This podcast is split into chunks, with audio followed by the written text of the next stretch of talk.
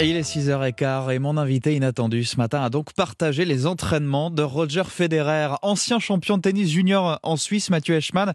Vous êtes depuis devenu journaliste et vous publiez donc aujourd'hui Agir et penser comme Roger Federer. Ça fait 25 ans que vous le connaissez.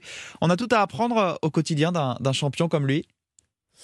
Oui, on a tout à apprendre ou peut-être on a, on a tout à se, à se rappeler parce que finalement, euh, à son contact, on se rend compte que la fascination qu'il suscite, au-delà de son magnifique talent de joueur de tennis, elle passe par des choses simples, en fait, des qualités, à, des qualités assez simples euh, qu'on peut peut-être euh, tous essayer d'adopter. C'est un petit peu le, sujet de ce livre. Des qualités que vous égrenez, effectivement, c'est dans l'idée de, nous aider à, nous inspirer de, ce qui fait un, si grand champion pour arriver à vivre au mieux nos vies ordinaires, on va dire, à être plus épanouis au, au quotidien. Quels traits de personnalité vous ont marqué, vous, à ce titre, chez Roger Federer Peut-être que celle qui réunit, qui, fait office de, de carrefour à, beaucoup d'autres, euh, c'est son sa faculté à vivre dans l'instant. Euh, il a ce côté instinctif, il l'a toujours eu, il l'avait quand il était adolescent, euh, il l'a toujours sur le cours. Hein. On sait qu'il est capable de, de réagir, voilà, de, de, sur, des sur, sur, des coups sur de l'infiniment petit. Il est très fort, mais il l'a surtout dans son rapport aux autres, dans sa façon de, de mener sa vie en dehors du cours. C'est quelqu'un qui vit le moment quand il croise quelqu'un, quand il parle avec quelqu'un. Il est totalement disponible, il est avec cette personne à ce moment-là, il ne fait pas deux choses à la fois. Et mm. voilà, ça c'est une faculté qui, me marque euh, vraiment.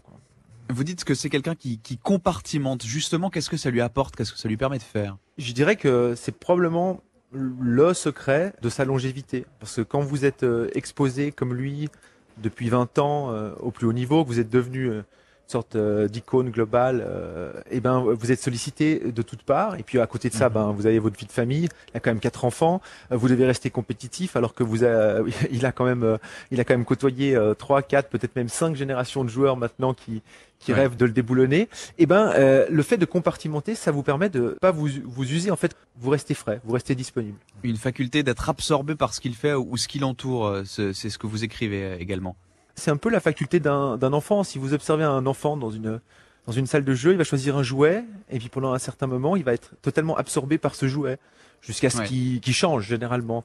Et, et, Federer, il a gardé ce côté enfantin. C'est un grand enfant, et c'est un grand joueur. Qu'est-ce qu'on peut adapter de d'autres de lui dans notre vie de tous les jours? Des choses assez simples. Roger Federer, c'est quelqu'un qui écoute beaucoup. Il est empathique, il fait pas deux choses en même temps aussi. Et ça, c'est quelque chose peut-être qu'on peut tous essayer d'adopter. Euh, Roger Federer, il répondra jamais à une conférence de presse en envoyant un, texto. Et je pense que ça peut être quelque chose euh, qu'on peut essayer d'adopter. Vous retracez aussi à travers ce livre, Mathieu Eschmann, le parcours de Roger Federer, comment il est passé de, simple être humain, entre guillemets, comme nous tous, à champion. Et, il y a aussi des inspirations à, suivre au niveau mental. Oui, évidemment, parce que bon, la, la légende a été euh, longuement racontée, mais c'est clair que c'était un, un adolescent qui luttait quand même un petit peu avec une, euh, une forme de frustration, eh ben Roger Federer, il a, il a réussi à le faire. Il est devenu cette espèce de James Bond des cours qui ne montre, euh, qui ne montre plus grand chose.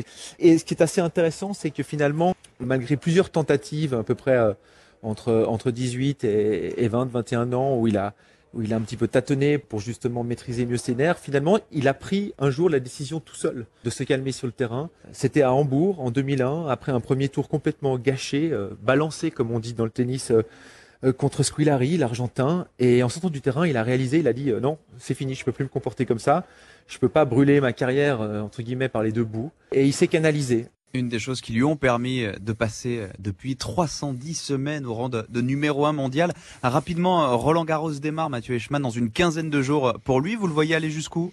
Pour Roland Garros, c'est compliqué. Par contre, ce qui est intéressant quand même de noter, c'est que pour lui, Roland Garros n'est qu'un passage. Son objectif, c'est réellement Wimbledon puis après les JO. Voilà. Et il est convaincu, depuis son enchaînement de 2019, où il avait bien joué à Roland Garros, puisqu'il avait atteint les demi-finales contre Nadal, qu'il peut puiser sur terre battue des certitudes, notamment à l'échange, qui vont lui être très utiles sur gazon. Vous vous souvenez qu'en 2019 à Wimbledon, il est passé à un point du titre contre Novak Djokovic lors de cette euh, finale épique. Et donc, il va à Roland Garros, bien sûr parce que c'est Roland Garros et que Roland Garros, euh, c'est un mythe en soi, mais aussi pour aller emmagasiner de l'énergie, des certitudes, des repères en vue de la saison de gazon, qui est son grand objectif euh, de la saison.